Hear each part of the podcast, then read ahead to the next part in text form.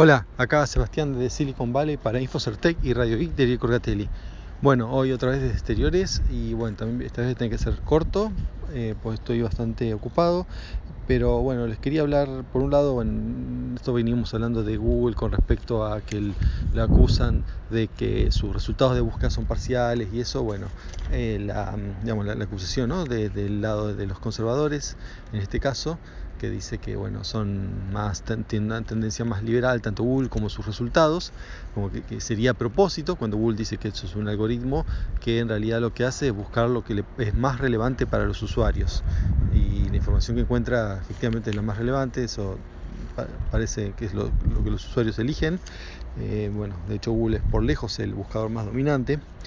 Y eh, bueno ahora la novedad es que hay un juicio no, se presentó un juicio, pero bueno, es un grupo que no, no, no parece muy serio, pues ya ha hecho otro tipo así de juicios que nunca han prosperado. En este caso, eh, dicen que están pidiendo como daños mil millones de dólares eh, a Google por esto de, informar de manera parcial. Eh, pero bueno, no, digo, no, no, no hay mucha esperanza que prospere, pero bueno, vamos a, seguir el tema.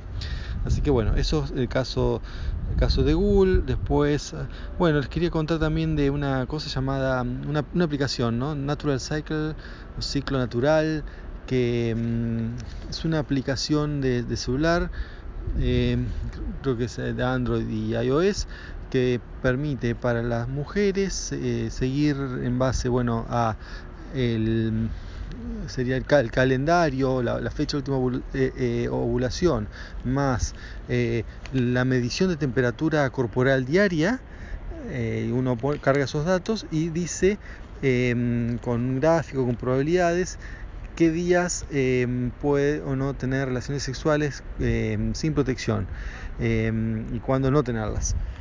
El tema de esto, bueno, esto digamos, tecnológicamente no, no es algo, o sea, también facilita los cálculos, pero no hay ninguna novedad, digamos, es un método conocido que, eh, bueno, que es bastante, que no es, no es muy efectivo.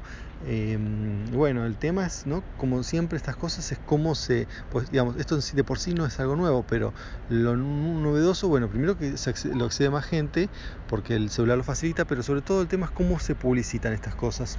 Y bueno, entonces, eh, bueno, ya en Francia empezar, y en Inglaterra empezaron a, em, a censurar esto, al menos las publicidades, porque bueno, las publicidades realmente estaban diciendo cosas que no son ciertas, como diciendo que tenía eh, la efectividad comparable a, mm, digamos, a, no sé, la píldora anticonceptiva. Y realmente no, tiene nada que ver. Por una píldora anticonceptiva mal tomada sí puede tener una efectividad parecida a esto, pero cuando se toma bien es una digamos una tasa de, de, embarazos del, del 0 pico, de 0, algo por ciento. o sea, no llega al 1% siquiera. Cambio este método puede tener un 10%. Y bueno, entonces no me acuerdo en qué país ya están entrando, este, em, digamos, están denunciando que 30, mm, 40 casos de embarazos eh, no deseados siguiendo este método. O sea, el problema no es el método, sino la aplicación y sobre todo, como le digo, cómo se vende la aplicación. Así que bueno, es un tema también a, a tener en cuenta, ¿no? Pues todo esto de las aplicaciones médicas, em, el tema de la regulación y eso que todavía no está totalmente resuelto. Y por último, una noticia acá de, la zona, está, pues yo siempre les digo lo que son el precio de las casas, todo, todo muy caro. Bueno, una casa se llama una mansión, pero no es una gran, gran mansión, es una casa muy grande, eso sí, eh, del dueño, eh, el CEO de Cisco eh, en Los Gatos. Los Gatos es una de las ciudades de, Silicon Valley. Eh, bueno, la, la, puso a la venta por 14 millones de dólares. Digo para que vean lo, que son los, precios. Está bien, es, un récord. Realmente no, no es la casa típica, pero la casa típica en Silicon Valley eh, está más de 2 millones de dólares. ¿no? Este, y casas bastante comunes. después sí, en East Bay, ahí en San Francisco bajan los precios pero también están cerca del millón de dólares, lo cual eh, sigue siendo bastante caro. Así que bueno, eh, por último, una noticia más es eh, está por salir una nueva versión de Overleaf en, el 4 de septiembre. Si algunos lo usaron, vuelvan a probar, o sobre todo para esa fecha. Overleaf es un sitio que permite escribir, eh, digamos, como si fuese un editor de texto normal, online, tipo Docs, pero eh, especializado en lo que es látex con bastante templates, sobre todo para revistas de investigación y todo eso, y quedan bien formateados. O sea, si uno usar su propio template, ¿no? O sus propios archivos látex.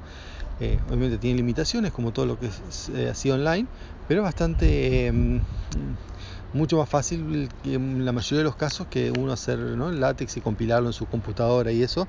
Y además lo que va a permitir ahora la, novedad, pues se hizo una alianza con otro sitio, em, va a permitir lo que es eh, edición colaborativa, ¿no? O sea, antes siempre es... Em, por eso se parece más a Google Docs todavía en eso, no lo vi porque es una versión que todavía no está al público, hay una beta cerrada, eh, pero bueno, esperemos hasta el 4 de septiembre.